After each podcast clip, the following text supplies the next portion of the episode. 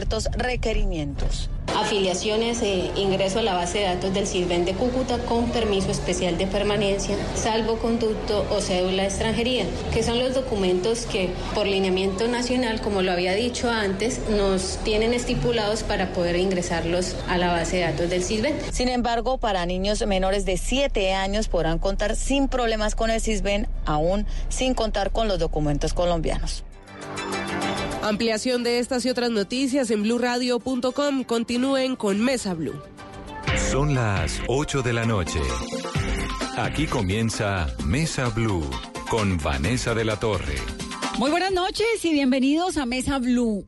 Hoy vamos a hablar de los derechos humanos. Dos palabras, a veces tan golpeadas, tan cotidianizadas que per casi que pierden esa esencia tan importante que tienen.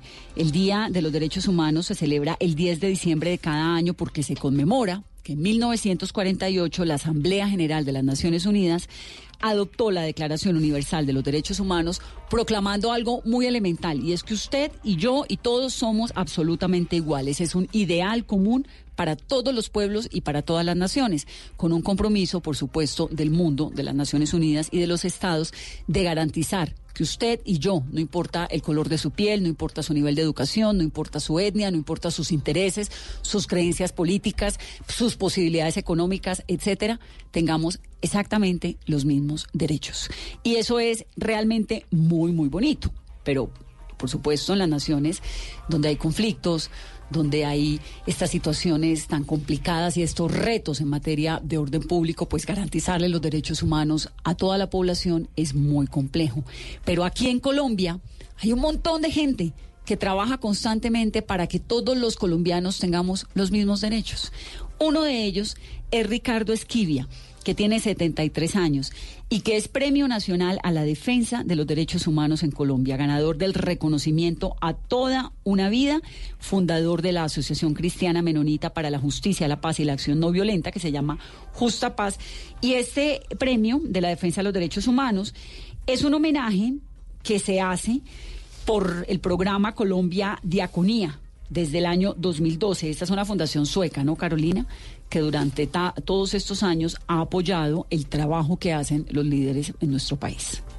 Y es un premio que se ha entregado desde el año 2012 y para su octava versión, la de este año, cuenta con el apoyo de la Iglesia sueca, quien se ha unido a este propósito de reconocer, enaltecer la labor de hombres y mujeres en procesos y a organizaciones que algunas veces de manera anónima e invisible defienden los derechos humanos y de la sociedad civil. Uno de ellos es Ricardo Esquivia, ganador de este reconocimiento a toda una vida. Bienvenido, Ricardo Mesa Bien, el gusto es mío, gracias por la invitación. 73 años, ¿no? 73 años. Felicitaciones. gracias. ¿Y usted qué es lo que hace para ganarse ese premio, Ricardo? Bueno, realmente yo pienso que uno no se gana los premios. Simplemente algunas personas reconocen algunos actos y lo, lo conmemoran uno con eso. Realmente porque no he hecho yo nada especial para ganar un premio, simplemente he vivido durante 55 años con este tipo de trabajo de, de buscar que se reconozca la dignidad de las personas con las que trabajamos. ¿Qué son los derechos humanos? ¿Por qué el Día Internacional? Yo más o menos ahí le hice una, una introducción, pero me gustaría que usted, que lo sabe, lo explicara. Bueno, yo no sé mucho, pero pienso que los derechos humanos eh, es como un llamado a un estilo de vida. Eh, últimamente le hacemos más énfasis al derecho que al humano. ¿sí? Y se le hace más énfasis a las primeras generaciones, a los derechos políticos, y se olvida la segunda parte, es decir, donde ya se está hablando más de, de lo que, de la esencia que el ser humano necesita. Yo pienso que los derechos humanos no lo inventaron los europeos en el, en el, 48 con, con, esa declaración. No, los derechos humanos eh, es el reconocimiento que el ser humano poco a poco se ha, se ha venido dando cuenta de que es. Tal vez hay un dicho de los africanos como que nos acerca más a eso, que dice, soy porque somos. Es decir, el derecho humano tiene que ser algo más espiritual, que nos, llegue, nos lleve a la comprensión de que formamos parte del todo y que la, la humanidad se refleja en la persona que está al lado mío, por eso es mi hermano, ¿no? Si miramos eso más que derecho, Sí, Sí, más como individuos, sino como una individuos. cuestión grupal, ¿no? No, De- na- y no solamente... de gente, de sociedad, de y no meter tanto Estado en esto. Que cuando hablamos de derecho, tendemos la, la, la- como la intención de, de, de estigmatizar, como de, ¿sí? De volver ley. Sí, y la ley no es, no es la respuesta, ¿no? ¿Cuál es la respuesta? Yo pienso que la respuesta está en aceptar como estilo de vida. ¿Sí? En aceptar, yo no necesito que un policía o, o un juez que me diga haga esto. No, surge de mi vida.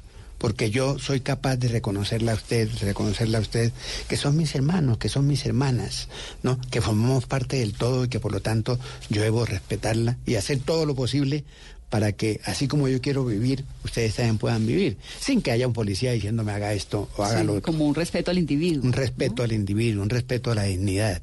¿Dónde aprendió eso, Ricardo? Don Ricardo. Yo pienso que en la vida. Mira, yo, yo soy abogado. Yo terminé en el externado de Colombia hace muchos años. Y yo pensaba que la, la ley tenía mucho que ver con la justicia. ¿sí? Pero después descubrí que la ley no necesariamente tiene que ver con la justicia, sino la ley es un acuerdo de unas personas políticas que están en el Congreso y, avanzan sobre eso. Entonces la gente aquí en Colombia sobre todo se centra, si hay problema, sacan una ley, que si sucede tal cuestión, una ley, pero olvidamos que si nosotros creemos en algo, si lo interiorizamos, si lo metemos en nuestra vida, si par- falta par- forma parte de nuestra educación, de nuestra formación, no necesitamos esa ley, ¿sí?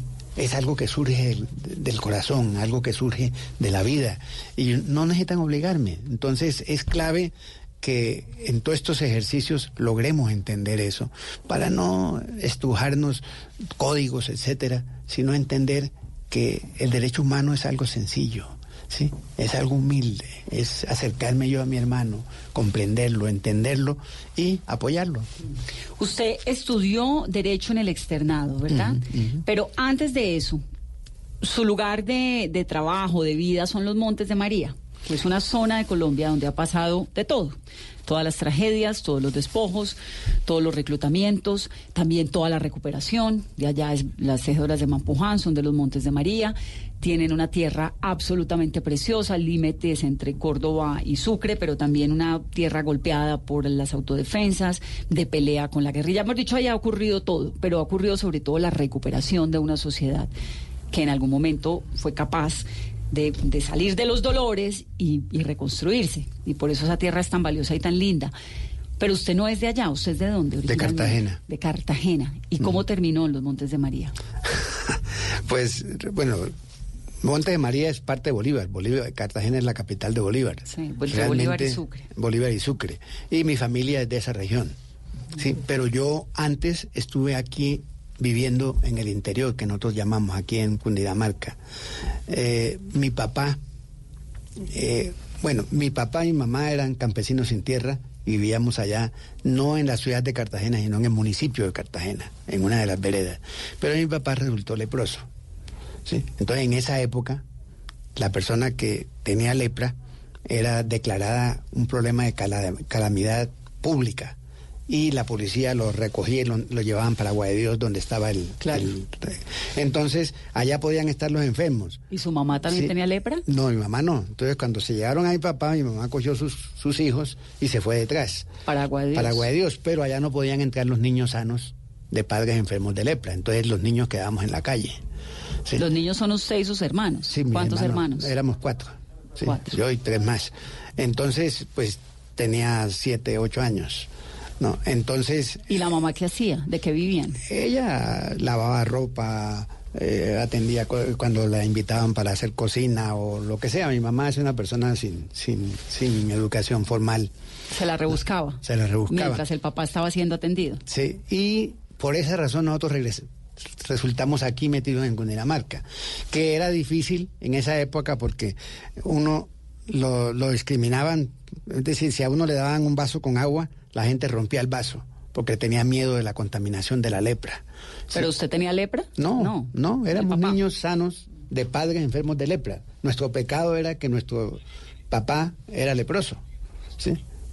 Entonces, y, y- y eso nos, nos estigmatizaban y nos dejaban a un lado. Además, yo era el único negro de todo ese grupo Entonces aquí en esa época ser uno negro todavía es problemático, pero en esa época era mucho más. Claro, porque en Dinamarca pues hay una presencia indígena fuerte, pero no negra. No negra. negra. Es Caribe. Sí. Y además de eso, era eh, unos, un grupo de una iglesia menonita decidieron ayudar en esa época a los niños sanos de padres enfermos de lepra que estábamos en la calle. Compraron una finca en Cachipay, hicieron un colegio y ahí era un internado, ahí duré yo cinco años.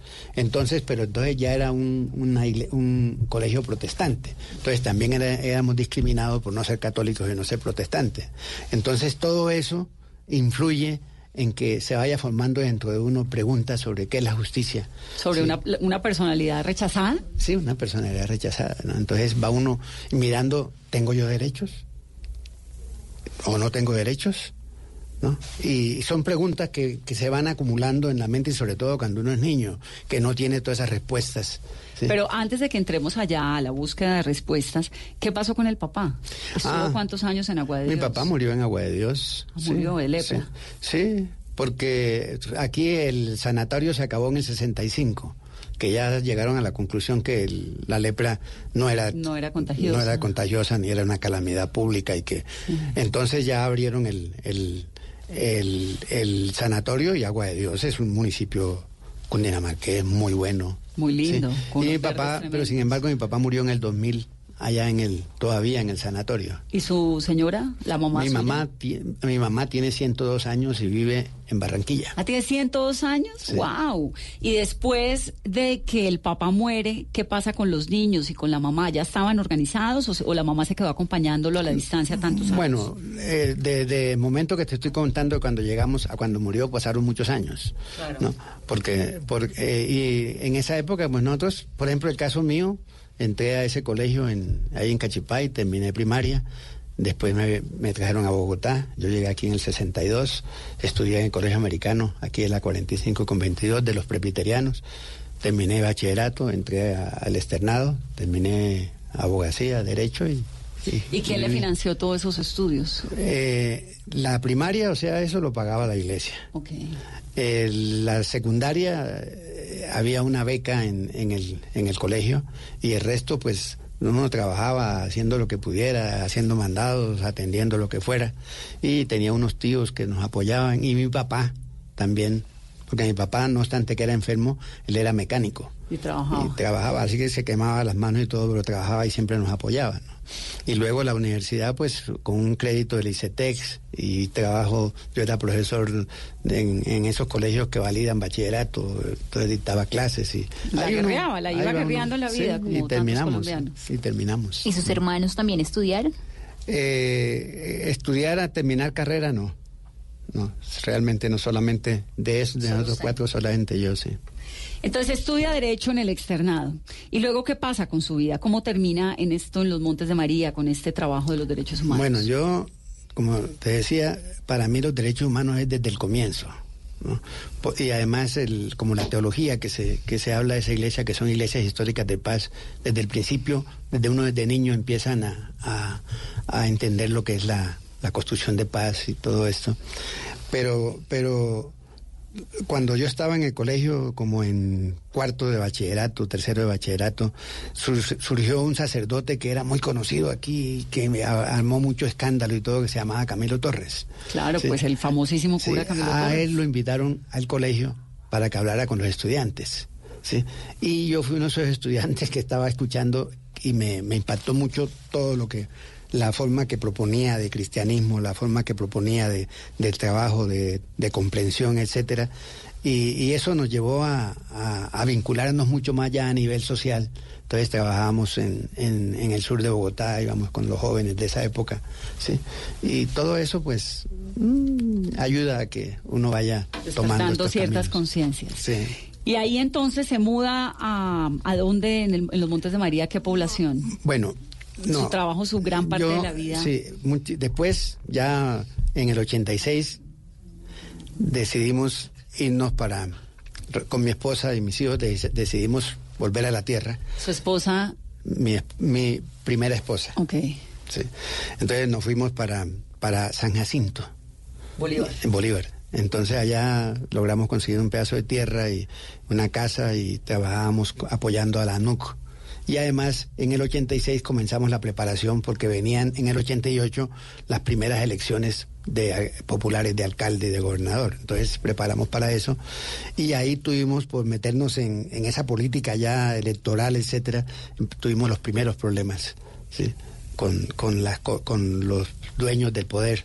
¿sí? Y ahí se me estigmatizó, se me dijo que era jefe, yo era jefe de la guerrilla, ¿Por etcétera. qué? Porque teníamos un trabajo de defensa de la tierra, precisamente de defensa de los derechos humanos de, de los campesinos y sobre todo de la NUC de esa época. Entonces, uno de los grandes problemas que tiene Colombia es su inequidad, su desigualdad y sobre todo sobre la tierra. Entonces, eh, comenzamos a utilizar la ley precisamente para rescatar una serie de tierras, etcétera, y cuando estábamos, pues la ley nos daba la razón, ¿no? Entonces, la forma de, de acabar con esa razón legal era la, la violencia. La violencia. Esto fue la época en la que el movimiento Narcotraficantes Más, que es Mm, Muerte a eso sí. Secuestradores, iba anunciando sus víctimas por todo el país. Sí. Y un día las paredes de su pueblo de San Jacinto amanecieron rayadas por el Con- nombre suyo, Con el nombre mío, sí. como una amenaza contra usted. Venían a fusilarme, decía el más.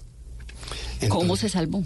Pues estuvimos un tiempo allí, pero luego se hizo insostenible porque en esa época hacían allanamientos a las a la finca, policía, ejército y paramilitares unidos hacían allanamiento. A nosotros nos avisaron como con unas ocho horas de anticipación, alguien nos avisó que en la madrugada íbamos a tener el, el allanamiento. Y lo grave de esa época era que se hacían los allanamientos y por casualidad siempre los que estaban en la finca estaban armados, tenían eh, cocaína y tenían un poco de propaganda de subversiva y le disparaban al- les disparaban a, a las autoridades que venían. Entonces las autoridades se veían obligadas a disparar y casi siempre estaban muertos. Claro. Entonces nosotros nos avisaron que venía eso y tipo 4 de la mañana salimos para Cartagena y, fue. y perdimos todo. Ahí salimos desplazados y Con su esposa y con mi los esposa y cuatro hijos. Mi hijo menor tenía un año y pico, el otro tenía dos años y pico y mis otros hijos tenían 10 y 8. ¿Y regresó a ese lugar o nunca más? Sí, claro, estamos trabajando allá. Ah, bueno, Eso fue en San Jacinto. En todo Montes de María, porque San Jacinto es uno de los 15 municipios de. Montes de María. Pero, pero regresó a su casa alguna vez? ¿A la de Sí, claro, regresamos. Sí. ¿Al cuánto tiempo? Sí, no, ya no es nuestra, porque todo eso se perdió con el desplazamiento. Después de 20 años, Después de 20 años volvió. volví a, a ya a estar en San Jacinto completamente. Y ahora actualmente pues tenemos un trabajo en San Jacinto de el Ágora Ciudadana, estamos volviendo a trabajar con todas las comunidades, etcétera. ¿Y, qué estamos- hizo en esos 20 años? ¿Dónde vivió? Pues parte aquí en Bogotá. Sí, porque yo en el 89 me trasladé para Bogotá. Una vez que vino el desplazamiento en Bogotá, aquí comenzamos a trabajar la objeción de conciencia para ver si le lográbamos quitar cuerpo humano a la guerra. Eso ¿no? fue en Soacha, ¿no? Eh, no, eso En- fue aquí en- en Bogotá. ¿sí? Y, ¿Aquí y en Bogotá? Aquí en Bogotá teníamos, fue cuando se constituimos el Justapaz, el Centro de Cristiano de Justicia, Paz y Acción No Violenta. Y durante mucho tiempo estuvimos luchando para que el Estado colombiano aceptara que no todo el mundo debe ir a la guerra. ¿sí? Y que la guerra no es la respuesta y la violencia no es la respuesta. Entonces nos dedicamos a trabajar con eso. Sí, la objeción de conciencia es básicamente que una persona que no quiere entrar al servicio militar pueda decir no quiero entrar porque en, en mi conciencia Tengo mis razones. tengo mis razones, ¿no? Pero aquí el servicio militar es obligatorio Claro. y en esa época hacían redadas. El ejército llegaba con un camión y Eso es agarraba- 90, ¿no? Más o menos. 90, sí. Agarraban a todos los jóvenes que habían, los metían en un camión y a la fuerza para... Exactamente igual que hacen los grupos armados. ¿sí? Reclutar a la gente y obligarla a eso. Y creemos que precisamente los derechos humanos deben reflejarse ahí. Y ahí es cuando el derecho humano como derecho debe confrontar el derecho que tiene, dice que tiene el Estado para imponer una ley. Entonces, pero para eso necesita que los jóvenes sean conscientes ¿no? y hagan un pacto ético con la no violencia, donde se comprometen a nunca capacitarse para la guerra, no ser victimarios, ¿sí? y de garantizarles a las futuras generaciones que va, va a haber tierra donde, donde, donde vivir los derechos que se están luchando por ahora. ¿no? Es la objeción de conciencia. Afortunadamente el Estado colombiano, después de nuestro, de unos 25 años de lucha, se logró que el Estado colombiano aceptara la objeción de conciencia. Ya hoy tenemos legalmente la objeción de conciencia. Gracias Aunque, al comienzo de trabajo de ustedes. Sí, gracias. No únicamente. No únicamente, claro, como todos los procesos importantes. Sí. Ricardo, y como he visto estas marchas ya tres semanas en Colombia, en donde de fondo hay una reivindicación por los derechos humanos y también se ha dicho de algún sector que hay violación a los derechos humanos eh, por excesos del SMAT. Mire, aquí en Colombia como todo lo legalizan, ¿sí? Y se, se, se, encartona en una ley, ¿no? Eh, entonces, esas leyes en un momento determinado pretenden ser respuesta para para todo esto. Pero la gente realmente no siente que con las leyes le den respuesta. ¿sí? Entonces, por ejemplo, ahora en este, en este tiempo, eh, las movilizaciones, yo siento que la gente está despertando. Durante un buen tiempo estuvo la, la conciencia como adormida por el conflicto armado. La guerra era excusa para todo. ¿Sí? Y ahora que, que, bueno, se hicieron los acuerdos con la FARC y se trabajó toda esa cuestión, la gente empieza a mirar su derecho social, ¿sí? Empieza a mirar eso y empieza a perder el miedo, ¿no? Y se empiezan a, expresar. Yo pienso que estas movilizaciones a partir del, del, 21, pero todo lo que se está dando es un despertar, es un, es un símbolo de esperanza, en que la gente está empezando a pensar, ¿sí? A repensar y mirar que no todo está bien. Usted que ha vivido tantas cosas, que ha visto tanto, que le ha metido su vida, su juventud, su adultez a este país, ¿usted es optimista? Sí, yo soy optimista. Yo creo que nosotros necesitamos ser, nosotros llamamos vigías de esperanza, donde utilicemos la matemática de el, el residuo y no la matemática del cero. La matemática del cero es cuando usted coge algo y lo multiplica por cero, siempre le da cero. Puede ser 20 mil millones de dólares, lo multiplica por cero, le da cero. Pero cuando usted usa la, la matemática del residuo, un poquitico, ¿sí? Eso le va multiplicando. Dicen los budistas que cuando lo poco se repite eh, permanentemente, pronto lo poco será mucho. ¿sí? Entonces, yo creo que hay motivos para ser optimista. Mire, yo, nosotros vivimos en Cincelejo. Vivimos en Cincelejo. Cincelejo es una ciudad, yo creo que de las siete capitales de los departamentos del Caribe, la ciudad que más ha sufrido es Cincelejo. Mm. Una ciudad con unos 200 mil habitantes, de los cuales 100 mil son en desplazamiento que vinieron de precisamente de Montes de María. Y el, el jueves 21, ¿sí? por lo menos unas 20, 25 mil personas se manifestaron en Cincelejo. Jueves 21 de noviembre. de noviembre. Eso para mí fue un llamado impresionante no lo había visto nunca. ¿sí? Y la gente salió sin violencia, ¿sí? Eh, en calma, ¿sí? hablando.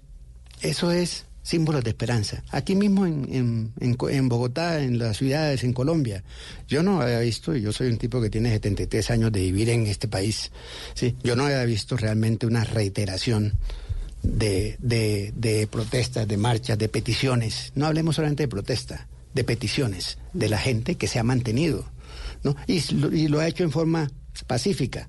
Ahora que han sido provocados inclusive por la fuerza pública, ¿sí? Sí, ha habido unos brotes de violencia, muy delicados, muy preocupantes y también unos, unos niveles de vandalismo contra el servicio público, pues que es muy criticable, ¿no? Pero si, mira, si dejamos eso a un lado y miramos la situación, nosotros podemos pensar, este país está transformándose. Y hay señales de esperanza, hay señales de esperanza. Yo creo que sí, yo creo que esto va a cambiar, no porque lo quiera el gobierno o lo quiera el Estado, es porque lo quiere la gente. Aquí estamos convencidos que la fuerza más grande que hay en una sociedad es, el Estado. Por eso todo el mundo lucha lucha por tener el Estado, los guerrilleros se unan para tomar el Estado y de ahí hacer justicia, etcétera, etcétera. Pero eso no es cierto. La máxima, el máximo poder que hay es el poder ciudadano, es la comunidad. Cuando la comunidad descubra eso, dejará de dejarse comprar en las elecciones, dejará de, vender, su voto. de vender su voto, dejará de arrodillarse frente a los, a los funcionarios que son como semidioses, ¿no? Y, van a, a dar otra cuestión. No atacándolos ni declarándolos de corruptos en esa cuestión, sino simplemente ayudándolos a limpiar el vidrio y ver por dónde es que se deben trabajar y entender que los derechos humanos son precisamente eso. Y a esa esperanza, al, al optimismo que ve en Colombia, ¿hace falta un poquito de, quizá de confiar en el otro? Es que uno de los grandes problemas es que no se tiene que confiar. Mira, yo, yo hablo de, de que hay un SIDA social. ¿En qué consiste el SIDA social? Yo digo que es que es un síndrome de inmunodesconfianza adquirida. ¿Sí? Nuestra gente vive de la desconfianza y es creada por un virus que es el miedo. ¿sí? Es el miedo que produce ese, síndrome. Y ese miedo surge de situaciones de injusticia, de inequidad, de violencia. ¿no? Entonces, eso afecta a nuestra gente y nuestra gente no cree. Por ahí hicieron una vez unas entrevistas y dice que por lo menos el 80% de los colombianos no creen en su vecino. Entonces, uno de los grandes problemas que hay para que esto se transforme es la confianza. ¿Sí? Es entender que somos, la humanidad estamos en los dos, que tú puedes ser mi interlocutor, pero aquí la gente tiene miedo de que lo engañen, porque lo han engañado mucho. Tiene miedo de que lo roben, tiene miedo de que lo ataquen, tiene miedo de que pierda su, su liderazgo, tiene miedo de que pierda su, su, su puesto, tiene muchos miedos. Esos miedos no permiten que haya integración. Nosotros trabajamos precisamente en Monte de María porque uno de los grandes problemas que tiene la región no es el Estado, ni es la guerrilla, ni nada. Es la falta de confianza que la gente tiene sobre sí mismo. Entonces invitamos a algo que llamamos reencuentro entre iguales en ¿Cómo desencuentro. recupera uno la confianza en la gente? Es difícil porque la confianza es algo que se va dando a través de la práctica. Por eso invitamos a reencuentros. Nosotros no hablamos tanto de reconciliación, sino de reencuentro. Porque el reencuentro permite que los dos nos acerquemos y empecemos a convivir y tenemos lo mismo. De entender que tu interés particular y el mío particular debemos convertirlo en interés mutuo para que nos, nos apoye a todos. Claro, también lo que pasa es que si en, en algún momento uno no podía mirar a los ojos al vecino porque no sabe si es paramilitar, si es guerrillero, si es ejército, si me va a reclutar, me va a robar, me va a violar, me va a despojar o me va a qué, claro. pues se pierde la confianza. Y la confianza es como una copa de cristal que se quebró Claro. y péguela. A ver cómo cuánto se demora en arreglarla. Pero ahí es donde viene precisamente el trabajo. ¿Cómo logramos hacer- que los dos nos acerquemos y nos entendamos y nos comprendamos, nos veamos a los ojos o sin que no nos veamos a los ojos, como sea, pero que podamos entender que de nuestra cooperación común es que depende todo. Y que necesitamos hacer todo lo posible por ir creyéndonos, confiándonos. Pero uno tiene que ser, para ganarse la confianza, uno tiene que ser confiable. Claro. ¿eh? Y hay que cumplir. Y portarse como una persona confiable. Si, si yo te digo a ti, vamos a reunirnos a las 8 de la mañana, es a las 8 de la mañana. acuerdo. No es que porque culturalmente, no, es que allá culturalmente si decimos a las 8 es a las 10. No, señora. No, no, desde Eso es- algo tan sencillo como eso, Como eso, eso es- respetarle el tiempo al otro. Voy a hacer una pausa rápidamente para comerciales, son las 8.27 minutos de la noche. Estamos hablando con el Premio Nacional a la Defensa de los Derechos Humanos en Colombia, con Ricardo Esquivia. Regresamos en breve, esto es Mesa Blue.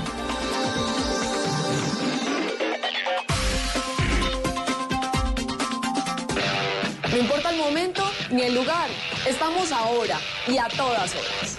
Te contamos la información que quieres saber cuando la quieras ver. Conéctate con el mundo. La vida en tu pantalla, las noticias en tu pantalla. Síguenos ahora. Noticias Caracol ahora. Harina de trigo, la nevada, de rubios granos, fortificada. Más alimento, más vitamina, creada con trigo de alta proteína. Alimento fortificado con vitaminas B1, B2, hierro, niacina y ácido fólico. Desde hace 40 años entregamos para Colombia la harina con los mejores estándares de calidad y rendimiento inigualables. Harina de trigo, la nevada. Trabajamos pensando en usted. En el Gimnasio Moderno de Bogotá del 8 al 15 de diciembre, la gran feria en Casa de Santa te invita a vivir la magia de la Navidad y el talento de cientos de diseñadores. Ven con tu familia y vive una experiencia inolvidable. Recuerda, Colegio Gimnasio Moderno de Bogotá del 8 al 15 de diciembre en Casa de Santa. El diseño vive en esta Navidad. Invita a Blue Radio. El Teatro Mayor Julio Mario Santo Domingo presenta el fascinante espectáculo Viaje por la milenaria danza china, 23 y 24 de enero de 2020. Compre ya sus entradas a través de primera fila o en taquillas del teatro. Alma en Movimiento, temporada de danza. Apoya a Bancolombia y Caracol Televisión. Invita a Blue Radio y Alcaldía de Bogotá. Más información www.teatromayor.org. Código PULEB XV572. Este miércoles 11 de diciembre estaremos con Mañanas Blue desde las 10 y 30 en la Gran Feria en Casa de Santa. Te esperamos en el Gimnasio Moderno, donde encontrarás los mejores diseños en moda, arte, joyería, decoración, artesanía y delicias gastronómicas. Ven con tu familia del 8 al 15 de diciembre. Olvídate de los regalos de siempre y vive una experiencia inolvidable. El diseño vive en esta Navidad. Invita Blue Radio.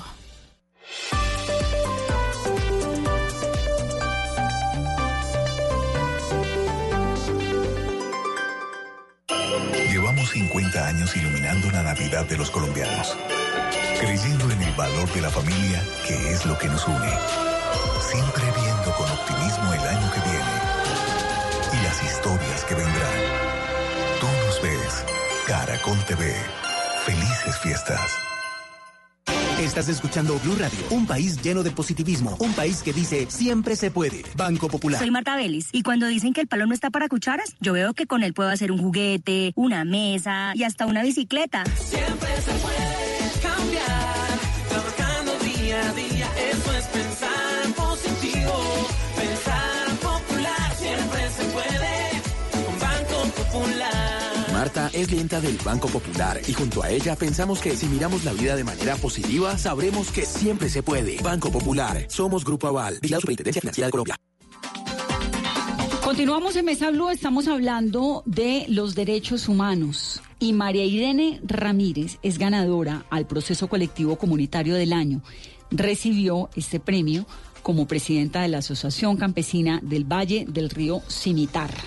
Me da mucho gusto saludarla, María Irene, bienvenida a Mesa Blue. Sí, muy buenas noches. Muchas gracias por mm, hacerme partícipe de esta entrevista. Y felicitaciones.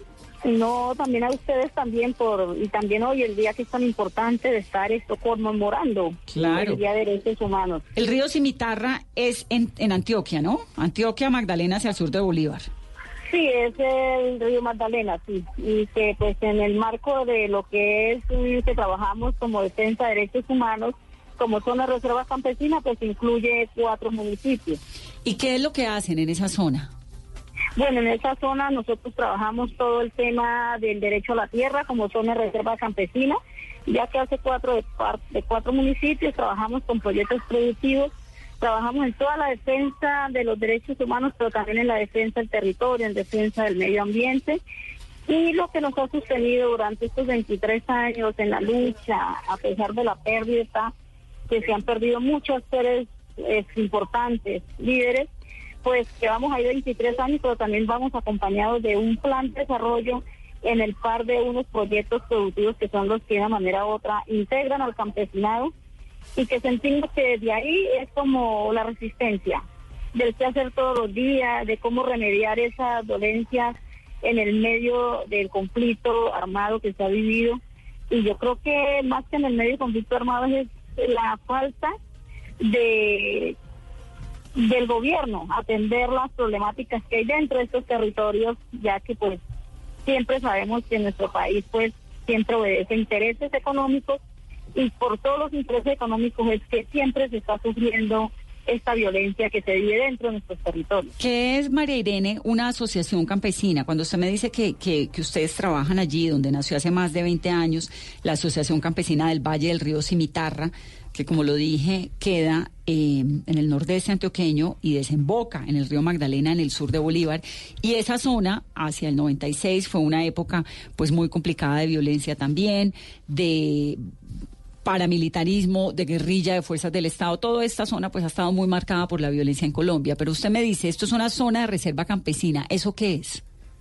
Bueno, es una zona de reserva campesina, es donde habiten campesinos y que estemos esto dentro de esos territorios, ya que estamos dentro de unos territorios que hacen parte también de ley segunda, es donde un campesinado se marca un plan de, de, de vida donde se defiende a través de- del- del tema de derechos humanos, donde estamos plasmados y organizados en el marco de juntas de acción comunal, en el marco de, de proyectos productivos, en el marco de comités, de todo lo que desde lo pesquero hasta lo ambiental está constituido esta asociación. ¿Y esa tierra es de ustedes o esa tierra es de quién?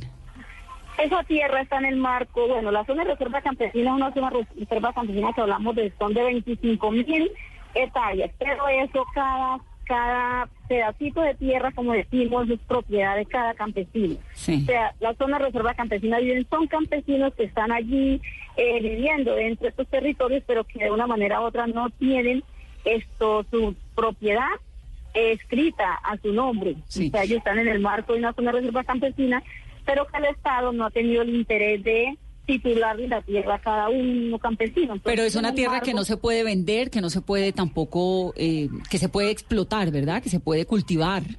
Todo Sí, esto. Bueno, entonces, eso, bueno, entonces en el marco de la zona de reserva campesina, ¿qué es lo que pasa con la zona de reserva campesina? Que constituidamente está amparada por una ley donde se dice de que no se pueden entrar multinacionales ni se puede vender a largas escalas de tierra para propietarios de ganadería, todo lo que tenemos que ver como empresas grandes. El campesino sí puede vender, pero dentro de un campesino que también sepamos cuál es su origen, que el campesino no venga a expropiar al otro campesino, sino que sea, se puede hacer trueques por cambios de tierras. Dentro de la zona de reserva campesina se puede vender con previo aviso a las comunidades quién entra a nuestros territorios. O sea, eso tal vez es lo que la Asociación Campesina se cuida mucho de, de que no entre cualquier persona dentro de nuestros territorios y que nuestro territorio se vuelva tan no solamente por una organización como esta, sino que del niño hasta el líder campesino, hasta el líder social, el líder de esa junta comunal, eh, acompañe y esté pendiente y vigilante de lo que priman los intereses del mismo campesino, no es solamente de la asociación. María Irene, ¿y cómo, cómo inicia usted liderando esta asociación y trabajando por su comunidad? Sus padres eran desplazados y usted nació en medio de la violencia, en ver cómo mataban a sus vecinos, a sus amigos, como muchos de sus amiguitos quedaban sin papás.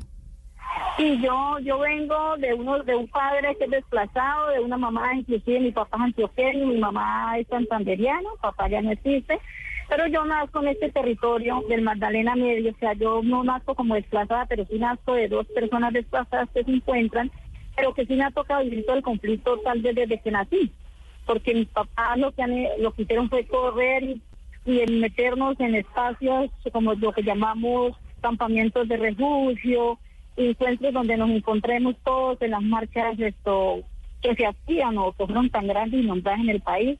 Y también nos tocó enterrar muchísimos compañeros, amiguitos que no conocieron a su papá, pero que, que en el medio de todo este dolor nos hemos empezado a construir. Y yo como Irene empecé con este trabajo fuerte, fuerte a, través de lo que pasó con la asociación en el 2007.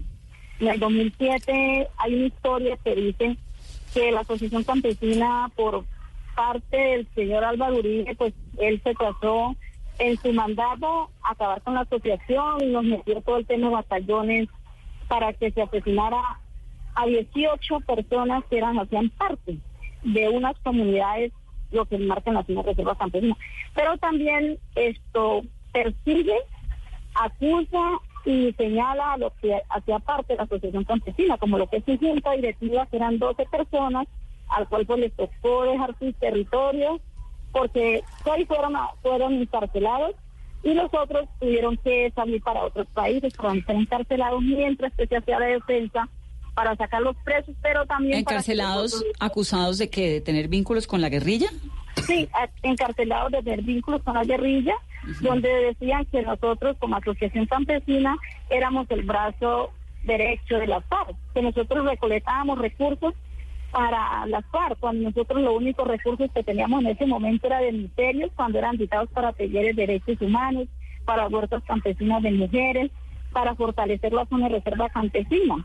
Entonces, eso fue muy difícil ellos comprobar y nunca han podido comprobar porque los recursos no entraban ni siquiera de nuestro país colombiano, eran recursos que llegaban de otra parte de las gestiones que, así, que hace la asociación. Y en ese momento estábamos viviendo era prácticamente de la nada, manejando un proyecto tan pequeño que lo que único que nos ayudaba era a trabajar el tema de derechos humanos, que yo creo que ese proyecto fue el que esto proyectó la asociación. El Usted- que puso la asociación allá a decirse, bueno, ¿qué es lo que estamos haciendo en derechos humanos? Y yo llego en el 2008 a la asociación a acompañar, pero en el medio de, de- yo digo, en medio de mi, de mi brutalidad, en medio de mi desconocimiento, porque yo vengo de un, de un arrastre campesino que yo no aprendí a leer ni a escribir porque yo no tuve la oportunidad de ir a, una escuela. O sea, ese fue mi derecho que me han violado toda la vida. Y donde mis hijos también han estudiado muy poquito, pero bueno, afortunadamente mis hijos sí al menos hicieron la primaria. Pero es que yo no hice ni la primaria. Sin embargo, hemos aprendido, como decimos, en la escuela de la vida, que todos nos ha tocado aprenderlo con todo el sacrificio y leer y escribir, porque bueno, me he puesto como en ese, en ese, como en esa necesidad de que tengo que al menos aprender a leer y escribir y a sumar que bueno, eso lo hace hacer muy bien porque mi papá no lo enseñó. Pero es muy difícil que uno nazca en medio de esta violencia. No es la violencia que, que te estén ahí todos los días llevando y trayendo a las ciudades, sino que no tienes derecho ni al estudio, ni, ni de salud, ni nada. Todo esto se le ha violado a este campesinado dentro de esta zona de reserva campesina. Y ahora, actualmente, en esa zona de reserva campesina reciben el apoyo de quién? ¿Cómo funciona? ¿Cómo se financia el trabajo que tienen ustedes? Bueno, las, ahorita cómo estamos, yo creo que en el marco de todo el conocimiento y el reconocimiento que ha tenido la Asociación Campesina desde el premio eh, de paz que hubo a la Asociación Campesina, ese premio que nos dieron en el 2010, yo creo que ese premio más que levantó. Ese fue el Premio Nacional de Paz, ¿no? Sí, de ese fue el. Premio Nacional de Paz de Colombia que levantó como esa, esa ese perfil de la CDC, se levantó como ese reconocimiento. Y lo otro, pues sus proyectos productivos, que de una manera u otra la gente empezó a mirar de qué manera nos sostenemos, de qué manera esto mantenemos nuestra región. Entonces nos mantenemos con los proyectos de ganadería, los proyectos de trapiches, de arroz, eh, porque todo eso lo tenemos marcado dentro de nuestra zona de reserva campesina, pero también la solidaridad de la gente, de la gente con el que no tiene el poquito, pues se le ayuda, con las tiendas comunitarias que se montaron, con las cooperativas que también crecieron con el campesinado, pero que también fueron destruidas por los paramilitares en conjunto con el ejército. O sea, son muchas cosas que nosotros decimos, cómo las hemos vivido y cómo nos las hemos soportado y cómo hemos sobrevivido, hemos reído, hemos sacado adelante a todo este trabajo que se ha hecho.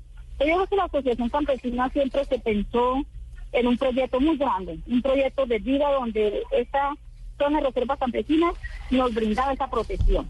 Y esa protección nos la brindaba era a través de mantenernos unidos y fuertes y coordinados dentro de un territorio que lo único que nos espera es cuidarlo.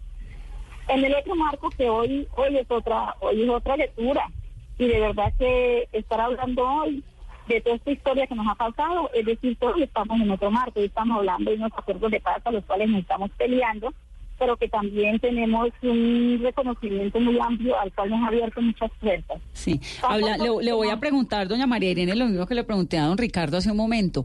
Con todo ese pasado que usted nos cuenta, con esos dolores, con esa lucha por organizarse en torno a una sociedad comunitaria eh, de campesinos, de productores, con todo lo que han vivido, ¿usted tiene esperanza hoy en día? ¿Cómo ve el, el momento actual de Colombia? Mira, yo sí tengo muchas esperanzas, pero muchísimas. Yo creo que, yo creo que el país está por fin despertando. Creemos, como dice el compañero, que lo admiro porque es un compañero, como dice el un defensor de toda la vida.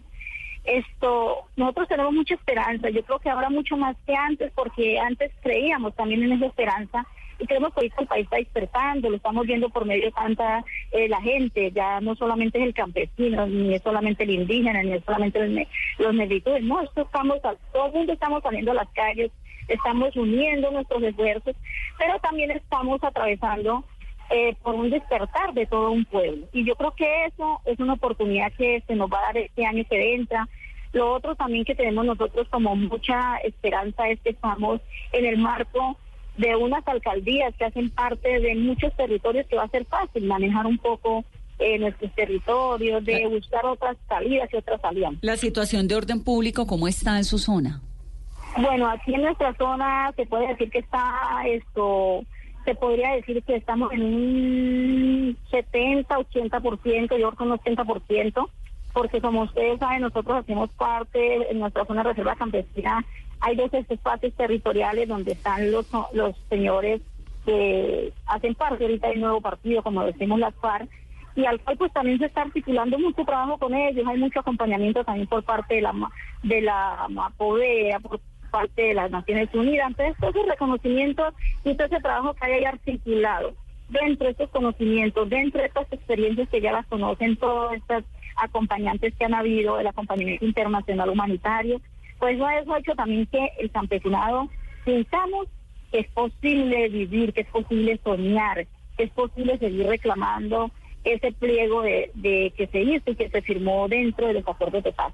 Y hoy día estamos diciendo, no estamos celebrando, sino conmemorando un día más. Yo creo que los, los, los premios de derechos humanos nos abre muchísimos espacios para seguir soñando, para que esos hijos y hijas que están creciendo esto tengan otro sueño más diferente, que no cuenten esta historia dentro de ellos, sino que la cuenten qué pasó y por qué estamos acá y que somos parte de esa historia, pero no la vivan, porque Sí. es muy difícil uno contarla y que la haya vivido. Es más duro porque eso nos causa más dolencias, eh, sí, un problema mental difícil que a veces uno nunca deja de ponerse triste, de pronto salirse de una lágrima, porque cada vez que uno está hablando de lo que le pasó, está volviendo a recordar lo que le pasó. Así Pero es muy esperanzador su mensaje de optimismo. Me gusta que hay, que hay No, una sensación grata de futuro en esta cabina. Doña María Irene, la felicitamos y le mandamos un abrazo y felicitaciones por ese premio colectivo al año del año al trabajo comunitario. Y a todos allá también, o yo a esto, también a ti también, y a todos los compañeros que nos ganamos el premio, pero también a los que han hecho parte de esa defensa de nuestro país colombiano. También un abrazo y que sigamos luchando por ese derecho, que es único derecho por el que tenemos que luchar, por la vida y por todo lo que nos mueve dentro de Sí, nuestro señora. ser humano. Gracias, doña María. Irene. Un abrazo. Bueno, que estén muy bien. Gracias.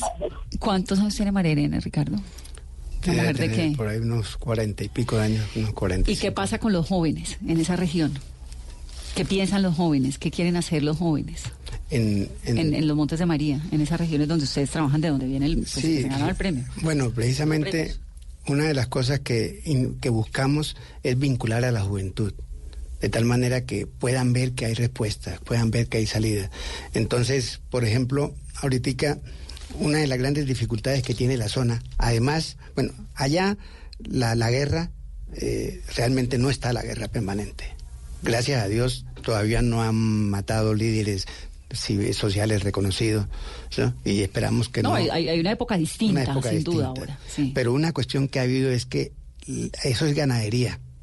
Y la gente tumba todos los árboles. Deforestación bárbara. Deforestación bárbara. sí. Entonces eso ha acabado con el hábitat, ha acabado con todo esto. Y sucede que la gente, sobre todo los jóvenes, como no tienen trabajo, ni tienen tierra, algunos tienen tierra pero sus padres, ellos no. Entonces una de las pocas salidas que hay es vender arena. Arena de cauce de los arroyos. Entonces se meten a sacar la arena del cauce de los arroyos. Eso hace que el arroyo Cambia el rumbo. cambie el rumbo ¿Y, el, y, el, ¿Y esa arena es para qué? ¿Para construcción? para construcción, porque lo único que crece eh, es, es la, la- lo- las ciudades. ¿no? Esto está hecho, todas estas casas están hechas con Con arena. arena. ¿Y qué pasa con los cultivos de pancoger? ¿Qué Precisamente, allá viene el problema. Entonces, ¿qué sucede? Que la tierra, eh, cuando llueve, el agua sale muy rápido y llega al mar. Entonces no hay, no se alcanza a sembrar, no alcanza a enchumparse el agua para darle, atender las raíces de los árboles. Y además se lleva toda la dirección y los árboles se van cayendo. Entonces una cosa que estamos haciendo con los jóvenes es los jóvenes empiezan a, a apropiarse de esto y a entender eso de que hay que guardar el medio ambiente. Entonces tienen una cuestión que se llaman vigías ecológicos. Entonces ellos, por ejemplo, tomaron cuatro arroyos y miraron el arroyo desde donde nace hasta donde se poca el Caribe, lo miraron todo, eh, donde hay contaminación, donde, qué, por qué zona pasa que no tiene protección, eh, donde está siendo deforestado y todo, y se encargan de empezar a trabajar por, por cada uno de sus arroyos para proteger el medio ambiente. Se está trabajando por, por el hábitat de los animales. Allá hay un animalito que es el mico tití cabeza blanca. El mico tití pasó por aquí y a todos saludó, menos a menos a mí. Pero ya casi no pasa por ahí. Ah, no puede porque ser. no, porque es que le quitan el hábitat. Claro. Y entonces eh, estamos trabajando con la juventud sobre eso. Los morrocollos Sí. se los comen. Entonces nosotros, por ejemplo, no- nosotros tenemos una granja y ahí tenemos criadero de morrocollos para protegerlo de la gente. Y los jóvenes trabajamos en eso, trabajan en eso. La idea es cómo los jóvenes logran entender que el futuro no es allá, sino que el futuro empiezan a construirlo desde ahora. ¿Y qué tal, eh, qué tanta tentación hay para los jóvenes de entrar a grupos armados ilegales? Eso es mucho, porque es que como no tienen empleo, no tienen ingreso, la educación allá es completamente eh, compactizada y elemental. Es más, a muchos de ellos les dan el título de bachiller de un colegio que no tiene laboratorio de química, que no tiene laboratorio de física, que no sabe manejar un computador y las autoridades por cumplir les dan el, cartón y dice sacamos tantos bachilleres. Entonces estos muchachos no tienen realmente esas respuestas. Entonces ellos eh, tienen que buscar y además el modelo que les presenta, por un lado el Estado colombiano donde le dice que lo importante es ser héroe, porque con las armas se resuelve todo, héroes de la independencia, héroes de toda esa cuestión, usted va a cualquier municipio y encuentra una estatua de un hombre con un palo, con una lanza, con un fusil, con lo que sea, pero es la guerra la que la que es. Entonces el modelo. Por otro lado, los modelos de que hay que conseguir plata, lo importante es el dinero, no importa cómo. ¿No? Entonces, y están allá, no tienen trabajo, oprimidos por los, sus propios padres, sin respuesta ni nada, y de pronto viene un grupo armado y le dice, mire, nosotros le vamos a pagar un millón ochocientos mil pesos mensual, le damos del- un de fusil. la coca y del Sí. trabajo fácil. Le damos un fusil para que friegue a toda esa poca gente que, la, que lo está humillando y todo. Entonces la tentación es muy fuerte. Entonces tenemos que buscar formas de tal manera que podamos contrarrestar eso, ¿no? Para que la juventud vea que La- sí la- es posible. contrarrestar la ausencia de oportunidades. Déjeme saludar también a la ganadora como defensora del año, Clemencia Carabalí, que trabaja con su organización, que es la Asociación de Mujeres Afrodescendientes del Norte del Cauca. Clemencia, buenas noches y bienvenida aquí a Mesa Blue. Muy buenas Fel- noches. Felicitaciones. Muchísimas gracias. Bueno. Gracias por permitir poner nuestra voz eh, a través de estos medios. Usted es de Buenos Aires, Cauca, ¿no? Sí, efectivamente. ¿Y qué es lo que ha hecho en su vida para ganarse ese premio? Han pasado 30 años trabajando profundamente con las mujeres de raza negra de Buenos Aires, que además esa, esa es una región de una fu- fuerza indígena muy grande, ¿no?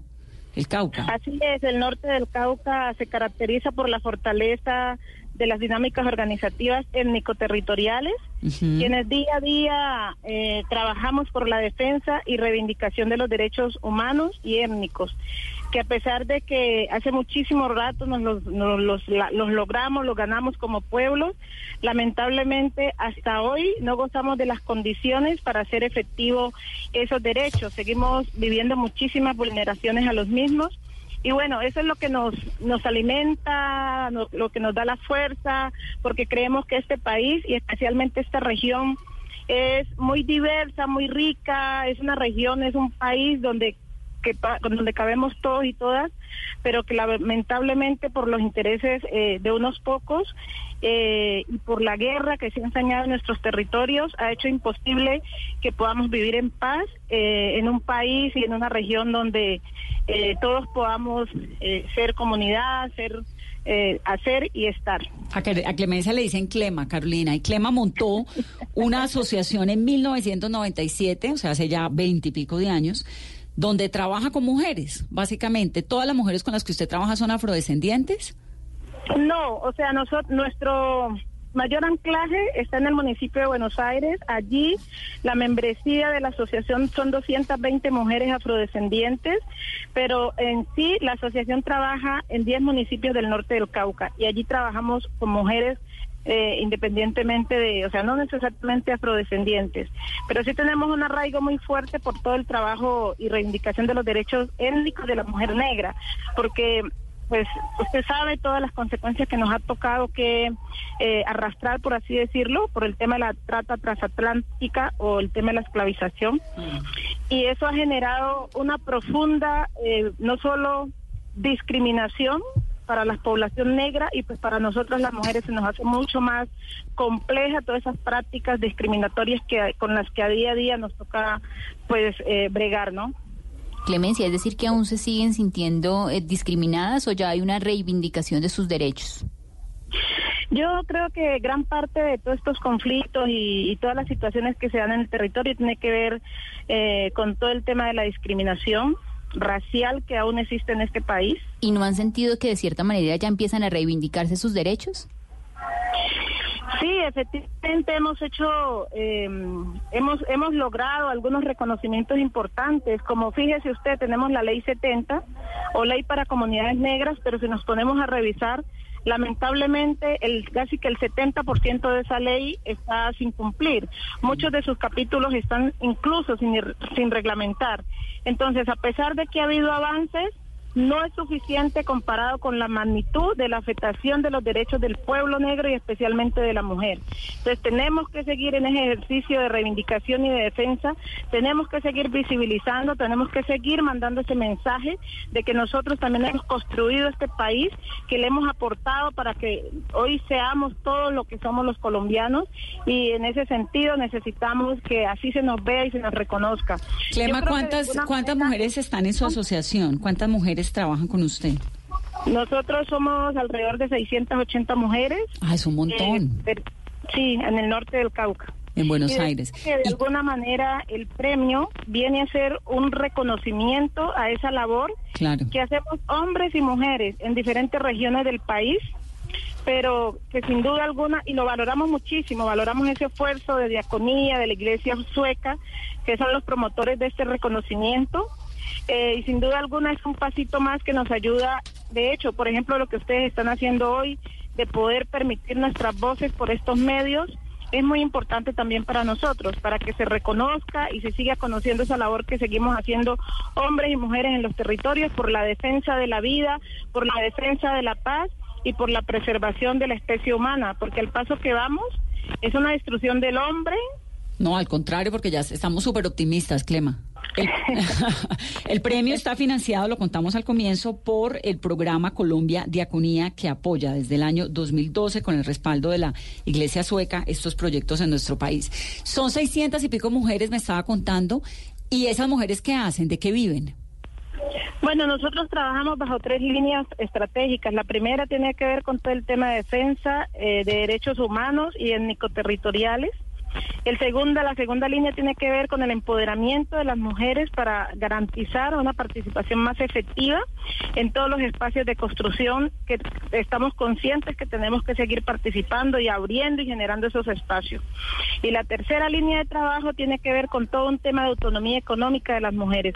Nosotros creemos que si este tema de la autonomía económica de las mujeres no se, no se atiende, no se resuelve, es muy difícil garantizar los otros elementos que necesitamos eh, nosotros las mujeres, el tema de la participación, el tema de la defensa del territorio. Yo defiendo el territorio cuando estoy arraigada a él, Claro. cuando tuve efectivamente allí algunas unas raíces y justamente el conflicto armado, el desplazamiento lo que ha hecho es eso, arrancar esas raíces de la gente negra, arrancar esas raíces de las mujeres con el territorio y desde la organización lo que estamos haciendo es volver, ¿sí? recuperar esas raíces. Volver Clema, allá- esta, esta autonomía económica es que ustedes que cultivan, ustedes que producen, qué artesanías hacen o cómo están organizadas para apoyarse económicamente.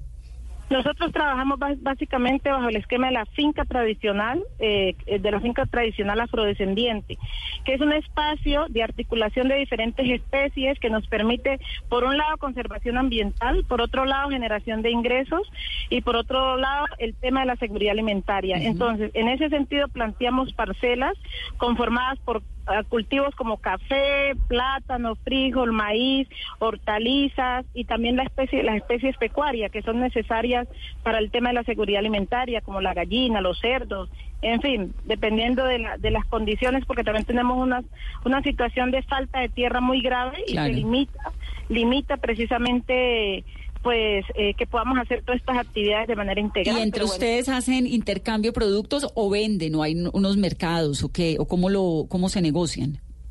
Ese precisamente es un gran cuello de botella que tenemos, el tema del mercadeo, pero estamos buscando alternativas para atenderlo y empezamos ya por hacer unos ejercicios de intercambio entre nosotras. De hecho, el pasado 10 de noviembre hicimos nuestro primer ejercicio de intercambio comercial entre alrededor de unas 500 mujeres, donde la una trajo su plátano, la yuca, el huevo, el café, el frijol, y entre nosotras yo vendía huevo y mi compañera eh, eh, y compraba café y la compañera me compraba huevos, en fin. ¿Y los maridos qué hacen? muy bonito. Bueno, ellos también nos ayudan, por supuesto. Ellos están ahí al lado de nosotros, nuestros hijos, porque el trabajo hay que hacerlo de manera integral. Lo que hay que reconstruir, lo que hay que fortalecer es la familia, es la comunidad, es el proceso organizativo, es el tejido social. Entonces, este es un ejercicio que lo hacemos de la mano también con ellos. Pues Cleme, felicitaciones y un abrazo grande. Gracias, mujer, muchísimas gracias y bueno, saludos a todos mis compañeros también y a todos los hombres y mujeres que le apuestan día a día por la construcción de un país distinto. Y yo quisiera aprovechar este medio para mandarle un saludo, para mandarle un mensaje a este gobierno y es que por favor escuche al pueblo, que se que se baje a la, que se baje a la sociedad, al pueblo, a la, a la gente, porque las manifestaciones que eh, hemos realizado en los últimos días, eh, sociedad civil, hombres, mujeres, afrodescendientes, indígenas, esta unidad que, que el pueblo ha demostrado es un mensaje